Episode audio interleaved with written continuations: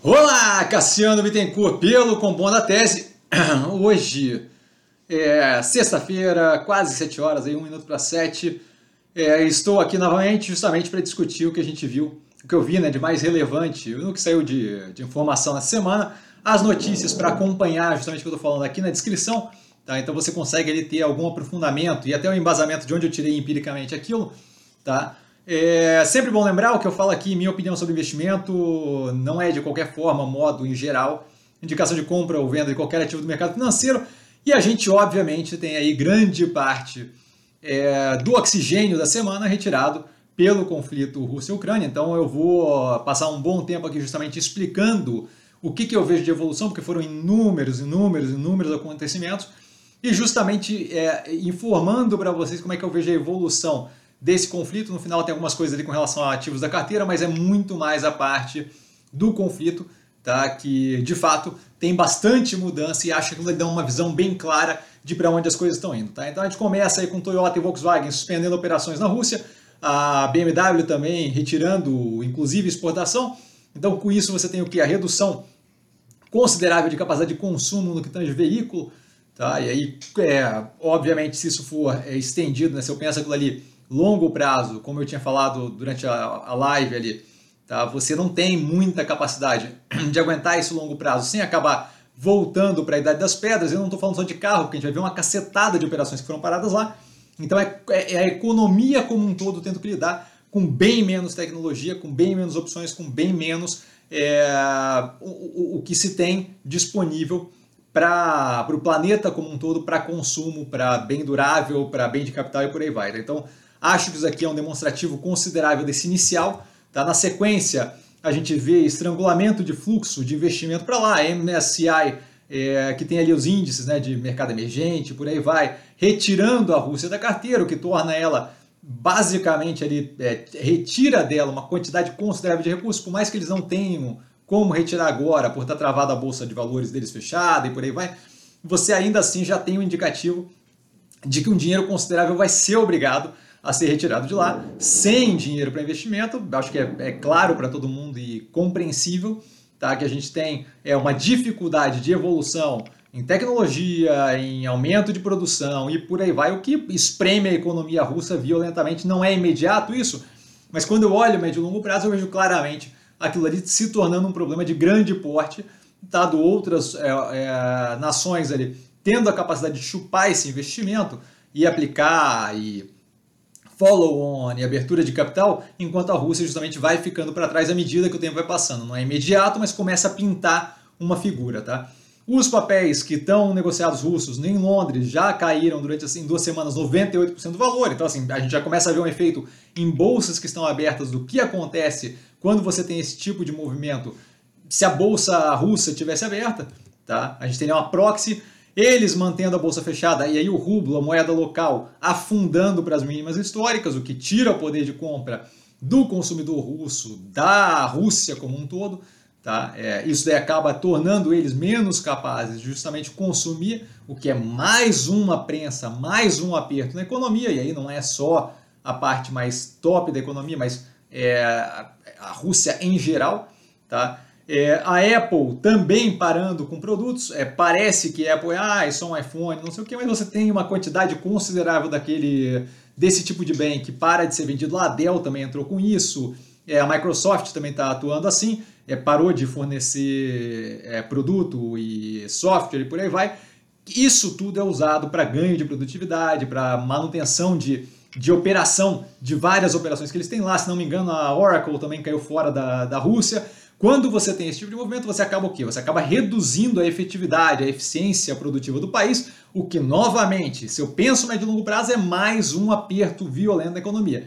Tudo isso com qual propósito? Com o propósito de mostrar que não tem como manter esse tipo de posicionamento é, a, o Vladimir Putin médio e longo prazo, ou ele vai simplesmente acabar é, eventualmente com um país que, que vai, vai, estar completamente espremido e, e, e, destruído economicamente, certo? Então, quando eu penso Apple, Oracle, Microsoft, se você pensar qualquer sistema aí de banco, produção de qualquer asneira, desde consultoria até um, um sistema de, de, de, de manufatura e por aí vai, todos esses, esses aparelhos, esses, esses equipamentos são utilizados violentamente, muito, muito, edição de vídeo por aí vai. Tá? Então é algo que acaba justamente mais uma tração contrária na economia russa. A Nike fechando todas as lojas, você tem uma redução de bem de consumo, é, roupa, equipamento de esporte e por aí vai. Isso daqui é um dos precursores, é um dos indicativos. Por quê? Porque você deve ter várias outras dessas ocasiões, dessas, dessas movimentos acontecendo, e aí você, é, querendo ou não, é mais um fomento para a infelicidade da população, tá? que, que justamente já está vendo a economia pressionar e você começa a criar mais ainda uma questão insustentável médio e longo prazo. O Airbnb interrompendo operações na Rússia, você tira a renda da população, que eventualmente poderia alugar é, apartamentos para apartamento, imóvel, quarto, para turismo, tá? você volta a fechar mais ainda a capacidade da população russa de de se relacionar culturalmente com outras com outros países, você, porque se a gente lembrar a guerra na Ucrânia, não é na Rússia, tá? É no território ucraniano. É, então, assim, a Rússia deveria ser um, uma coisa que, ok, não, tem nenhum tipo de bombardeio acontecendo lá, nem nada disso, e não deve ter, né, já, já tirou fora a possibilidade desse tipo de coisa acontecer, tá? Mas você tira mais uma fonte de renda da, dos russos, você, mais do que isso, não permite aí é, a, a, relação cultural, você reduz violentamente a capacidade de ter relação cultural, isolando mais ainda aquela população do mundo, que eu imagino que não deva ser a vontade do russo comum, e sim é, o reflexo aí de um, de um evento acontecido muito mais por causa de uma vontade, é, desculpa, mas estúpida e completamente fora da casinha de um, de um ditador sem noção. Tá? A Boeing e a Airbus é, suspendendo o serviço de apoio à companhia, peça, manutenção e por aí vai. Com isso, você basicamente joga para o sucateamento toda a Força Aérea, se você expandir médio e longo prazo, é, a Força Aérea Russa, a Força Aérea Russa, que eu quero dizer, é comercial, tá? e aí é mais um ponto que pressiona a capacidade deles de eficiência operacional, de eficiência de negócios, de ter qualquer tipo de, de, de, de evolução é, de PIB, por aí vai, já estão falando ali de contração de PIB no trimestre de 7%, tá? já estão falando de efeitos na população de ver o, o, o país economicamente destruído. Tá? Isso daqui pega mais um sistema ali, uma parte relevante da infraestrutura econômica de um país, que é a aviação comercial, e detona isso, não imediatamente, mas se você jogar um pouco à frente, você consegue ver que falta de manutenção, falta de peça de apoio vai o quê? Vai sucatear aquela força aérea comercial deles inteira. Aí a gente tem movimentos de maior tamanho, né? Shell, BP, Exxon e por aí vai todas de, é, de petróleo não querendo mais ter relação por causa da sanção. E aí tem um ponto ali com relação a Shell que eu vou comentar depois, que acho que foi um tiro no pé violento, mas por causa das sanções, é, eu, eu, tenho dificuldade de ter gente com coragem de comprar petróleo russo, porque não quer estar do lado errado dessa guerra, é, não quer sofrer é, boicote futuro e não sabe também a capacidade que a Rússia tem, que a Rússia tem versus justamente as sanções no Ocidente de, de entregar aquele óleo efetivamente. Então você começa a ter uma dificuldade naquilo dali. Com esse fechamento e repulsa de grandes operações internacionais de petróleo, você tem é, justamente ali a linha de vida da Rússia, né, que é muito baseada em commodity, especialmente petróleo, é, você tem uma, uma redução, mais um estrangulamento da capacidade deles de geração de caixa, o que é mais uma coisa que faz a gente pensar que médio e longo prazo fica muito complicado de manter isso. Mastercard e Visa bloqueando bancos russos de usar o sistema deles de pagamento, você tira meio de pagamento, você vê para onde é que a economia vai em pouquíssimo tempo. Tá? A gente hoje em dia está super acostumado e não consegue, não para para pensar em SWIFT, em passar débito, passar crédito, mas você retira isso, é que nem energia elétrica, você não para para pensar, retira isso e você vê o desconforto que causa imediato daquilo.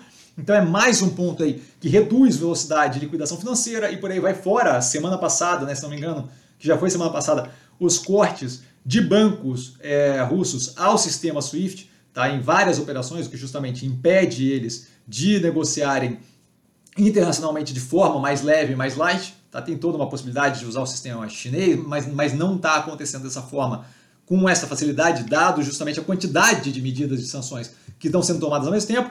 Aí eu falei da BMW, né, é, interrompendo, tá? É, os proprietários da Nord Stream 2, que era aquele, aquela tubulação de gás, tá? que transportava gás, deveria transportar gás natural da Rússia para a Europa, mais uma forma, é, tanto é Nord Stream 2, já estão avaliando pedir falência, se não me engano, entraram com a entrada de falência agora, só para ter noção do nível do estrangulamento que é a quantidade de sanções, por exemplo, aqui, no caso aqui, a, a causa disso foi basicamente eles impediram, é, a, a, Alemanha falou que não ia autorizar o, o projeto, que é um projeto bem grande, tá? e os Estados Unidos também parece que é, sancionaram a, a, empresa e proibiram de negociar com a empresa que está tocando Nord Stream 2, e isso daí já, já ocasionou a empresa apavorar e começar a pensar em pedir falência. E aí a questão cultural que eu comentei antes, Festival de Cannes, é, outros festivais e cinema, Disney e o Diabo 4 não vão lançar filme, não vão permitir é, participação de projetos russos em Cannes e por aí vai. É, além disso, teve, teve até sanção para participação de show de gato, de exibição de gato. Então, assim, é, essa eu achei um pouco cruel demais, mas, assim, de fato, é, o corte cultural, o isolamento, não só econômico, mas as sanções é, de corte cultural, de isolamento completo daquele país, são coisas que criam um desconforto muito grande, mostram, deixam muito claro para os envolvidos o quão é, como, como o mundo está se posicionando com relação ao, ao, aos acontecidos recentes, não é só sanção de país, a gente tem uma quantidade considerável de sanções comerciais, culturais e por aí vai, mesmo com toda aquela trava é, de, de, de, de, notícias, de informação é, que tem dificuldade de entrar na Rússia, quando você vê esse tipo de reflexo, você começa a, a ter, imagina eu como russo, você começa a ter uma compreensão de que de fato tem algo muito grande acontecendo e que não é como tem sido repetido pelo Vladimir Putin, só uma operação militar na Ucrânia para salvar ele de, de, salvar eles de sei lá o, o, que é, é, absurdo assim, tá? A gente teve o BlackRock, um dos, um dos, se não me engano, o maior gestor de fundo é, do, do planeta, tá? interrompendo o fluxo para fundos de índice de ação russas, o que deve sugar mais ainda aquela quantidade de capital que seria utilizada justamente para poder é, aumentar investimentos, financiar e fomentar crescimento de empresas russas. Tá? Então, novamente, é mais uma raquetada. E a última, uma das últimas que aconteceu agora, que foi recente, que eu achei uau, tá? o BRICS, para quem não sabe, BRICS é Brasil, Rússia, Índia, China e África do Sul, South Africa, tá? É, o banco do BRICS que tem como participante considerável ali Rússia, suspendendo empréstimos para a Rússia. Então, assim, a gente vê o nível de cerceamento financeiro e econômico que eles têm. Tá? E, aí, para fechar o pacote como um todo do que tem acontecido, a Rússia tinha 630 milhões, 630, desculpa, 630 bilhões é, de reservas internacionais, que o Putin jurava que iam super resolver esse, essa questão é, de poder financiar as operações durante esse meio período, enquanto ele discute, conversa e resolve diplomaticamente, ele não ia ter uma pressão de curto prazo tão grande, mas lê do engano assim que ele tomou essa atitude, que é claramente irracional, zero estratégica, de simplesmente invadir a Ucrânia, achando que estava garantido nisso, com o corte da relação e congelamento do, do, dos bens e valores nos bancos centrais de vários países, incluindo o americano, 300 bi dessas 630 foram embora. Uma quantidade considerável das 330 que sobra é, em coisas que ele teria que negociar, ouro e por aí vai, que não é trivial de fazer, e o que ele tem efetivamente de moeda efetiva, de euro, dólar e por aí vai, aparentemente são algo, é algo próximo de 30 bi que ele tem é, de fato em mãos, 30 bi, não, não dá para segurar nada, guerra nenhuma nem nada. E aí a gente começa a ver o que? A gente começa a ver o reflexo dessas sanções acontecendo. Tá? A Rússia desesperada para manter venda de óleo, justamente porque é meio que uma linha de vida da economia deles. Tá? Isso daí é claramente dificultado ali pela quantidade de gente que não quer tocar nesse negócio.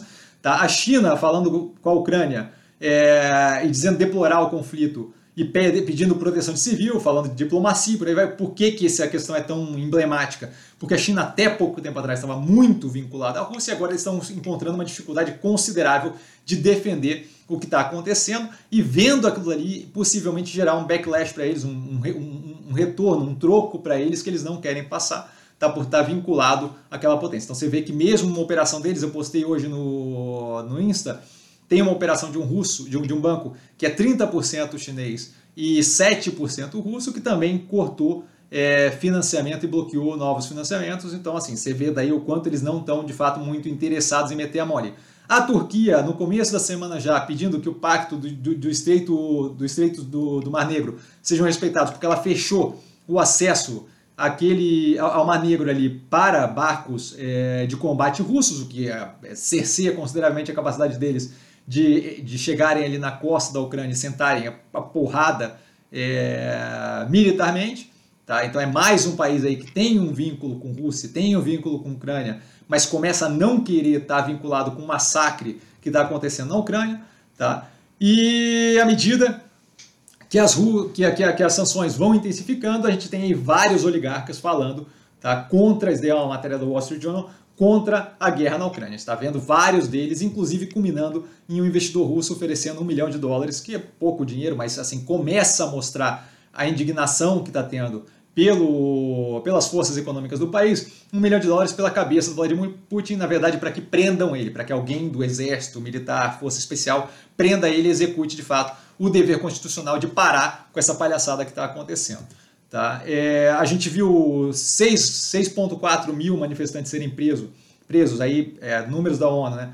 mas não importa, o ponto é que está tendo muita manifestação contra a guerra dentro de Belarus é, e dentro da Rússia, Tá? Inclusive agora foi aprovado recentemente agora uma pena é, de 15 anos para quem, abre aspas, espalhar fake news e dizer que é uma guerra é, e, e, se manifestar contra é, o que a Rússia está fazendo dentro da Rússia. Então, assim, claramente a população está insatisfeita com isso, deve piorar consideravelmente com o aperto econômico monetário.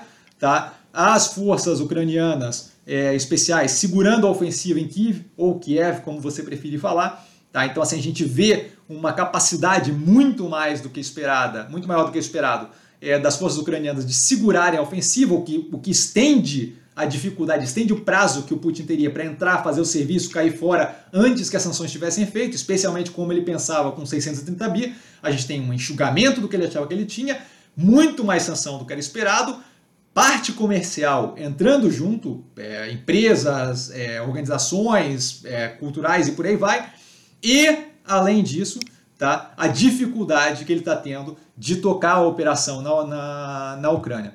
Tá? É, a gente tem uma matéria aí da CNN que eu botei, que é uma matéria bem bonita, de, de emocionar assim, que é de gente que está fora da Ucrânia, é ucraniano, voltando para casa para lutar e defender a pátria, e gente que estava bem localizada, é, Estados Unidos, é, United Kingdom, Reino Unido e por aí vai, voltando para casa com material comprado de sobra militar voltando para a Ucrânia para defender o, o, território.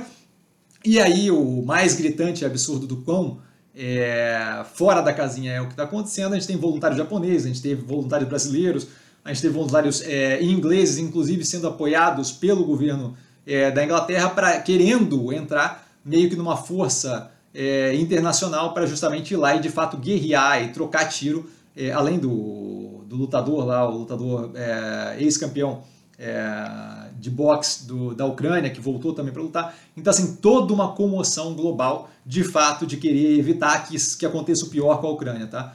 E aí a gente vê reflexos já é, do, do, do, governo é, do Kremlin é, começando a sentir ali, né? O chanceler da Rússia é, reconhecendo a presidência do Vladimir Zelensky é, recentemente agora, tá? Isso porque a guerra começou com eles dizendo que aquilo ali não era uma, um, um, território soberano, era é, pura e simplesmente uma. Não, não, era uma república, eles não reconheciam como um território independente, era um pedaço da Rússia, e agora ele está falando que não, ele, ele, ele, o Zelensky é um presidente.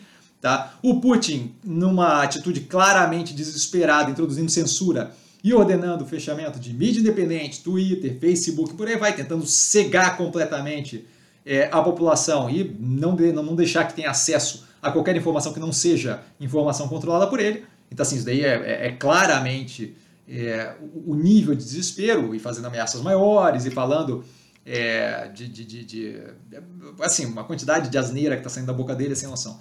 Tá? E aí, justamente, o último ponto que eu queria comentar no que tange isso daqui, tá? agora há pouco saiu a notícia de que a Shell aparentemente tem comprado é, petróleo da Rússia por 28,50 dólares, o que é muito abaixo do preço de cotação, o que leva isso daí vocês podem perceber daqui para frente, prestem atenção.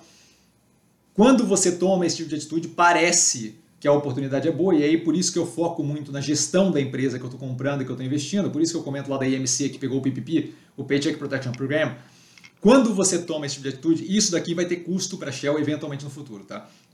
Eles estão comprando é, um bem que é do povo russo a um preço extremamente descontado, se aproveitando de uma situação tá? para basicamente explorar a população russa, comprando o bem que é da população russa a um preço muito descontado por causa de uma questão geopolítica, tá? e ao mesmo tempo eles estão, quando dão ali 28,50 por barril, financiando tá? um ditador que está fazendo movimentos contrários ao que grande parte da população quer. Então, não só se aproveitando comercialmente da população, mas financiando a continuidade desse combate sem qualquer sentido à Ucrânia. Isso daqui, escrevam o que eu estou falando, isso daqui vai custar para a Shell eventualmente no futuro próximo. Tá? Passando, a gente vê o presidente do Fed pedindo estrutura legislativa sobre cripto para evitar o uso ilícito. O que, que é isso? Por que, que eu estou comentando isso? Porque na última live eu falei justamente ah, como é que a cripto, que, que a gente está passando por um momento ali que a cripto pode ser usada positivamente, como viu-se aí, se não me engano, 56 milhões de, de, de dólares sendo doados através de criptomoeda para a Ucrânia, assim como negativamente, que é o caso de uso daquela cripto para evitar sanção através do governo russo. Né?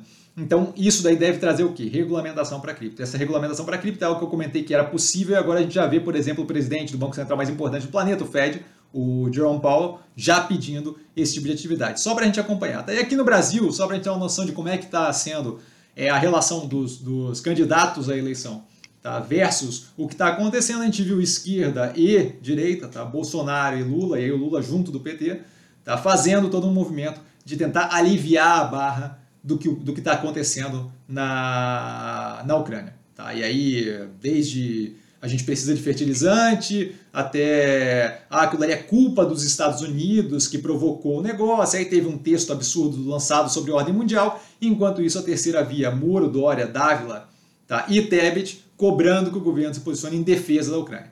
Acho que vale a pena pensar que tipo de coisa que a gente quer para o futuro, de qualquer forma é só uma informação para entender o posicionamento do, do, dos candidatos à, à, eleição de 2022, para a gente ter aí uma noção do, do, do, que esperar depois. Tá? Na sequência, falando agora dos ativos do portfólio, aliviando um pouco, a eMoving captando 15 milhões de, do fundo da Multilaser, lá o fundo para investir em startup, então ela faz ali e-bikes, né? faz é, bicicleta, bicicleta elétrica, e, Cassiano, faz bicicleta, bicicleta elétrica, é difícil falar, bicicleta elétrica, Tá? E aí acaba justamente, é mais uma expansão ali de produto para a Multilaser através daquele fundo, justamente pilhando startup, fazendo crescer em conjunto com a, com a Multilaser. A Ambipar a BP Carbon Trading, criando uma joint venture no Peru para compensação de carbono, tá? muito positivo. O ATMI comprando 23% do brechó de luxo, etiqueta única. Brechó em si não é uma coisa que eu vejo é, como circular muito positiva, a não ser que seja bem de grande valor agregado e menos pessoal possível. Esse caso aqui eu acho que o valor agregado muito compensa. Comentei isso tempos atrás quando o Guatemi fez o primeiro investimento desse gênero, se não me engano foi o Guatemi, mas algum ativo do portfólio fez um investimento desse gênero numa operação dessas de brechó de luxo, achei interessante, tá? Uma matéria aqui sobre a procura que está tendo sobre galpões, toda a análise da log, eu comento que e-commerce deve puxar uma demanda forte por galpão, especialmente quando eu falo last mile. Essa matéria aqui vem para corroborar esse tipo de coisa, então acho que vale a pena é, dar uma olhada. E aí, aliviando um pouco, tá? a gente tem dois podcasts e uma notícia para dar uma risadinha no final. Tá? O primeiro deles, o Wall Street Journal What's News, tá? com a, a fala efetiva daquela matéria de ucranianos voltando para a terra deles para defender a, a, pátria, a nação. Tá? Então, assim, achei é, é bonito de ouvir é, os depoimentos e tal do porquê que o cara tá voltando. Se não me engano, esse daqui é um deles que, que o cara fala que ele não ia conseguir viver com os demônios dentro dele se ele não voltasse para defender a pátria. Na sequência, o The Journal, também o Wall Street Journal, tá falando de como funciona a questão do ataque financeiro na Rússia para quem não tem uma compreensão muito grande do porquê é tão pesado sanção aqui, eles entram bem a fundo e explicam bem direitinho. E para dar uma risada no finalzinho, para dar uma aliviada, a Lituânia, piadista total, mudando o nome da rua onde fica a embaixada da Rússia para, abre aspas, heróis ucranianos. Então, assim, toda vez que eles tiverem que dar um endereço, vai ser algo no mínimo desconfortável de fazer. Galera, por hoje eu fico por aqui. Vale lembrar que quem aprende a pensar bolsa espera pelo opera como um mero detalhe Eu espero não ter ficado muito enfadonho, tá? E não ter botado ninguém para dormir aí, mas eu acho que era relevante a gente fazer justamente esse, essa quebra de tudo que aconteceu durante a semana, que eu tenho postado bastante no stories do Insta e do YouTube, e justamente mostrar ali a, a linha da coisa, meio como uma historinha para entender o porquê que eu não vejo a invasão como é, é man, man, man, mantível, mantível é ótimo, tem, tem em inglês, mas eu não vejo a capacidade de ser mantida essa invasão por muito tempo dessa forma, dado a quantidade de estrago que a economia russa está sofrendo e que eventualmente deve pressionar agressivamente ali o Putin, tá? Então, precisando de mim, estou sempre no Insta, arroba investir com sim, tá? É só ir lá falar comigo, não trago a pessoa amada, mas estou sempre lá tirando dúvida.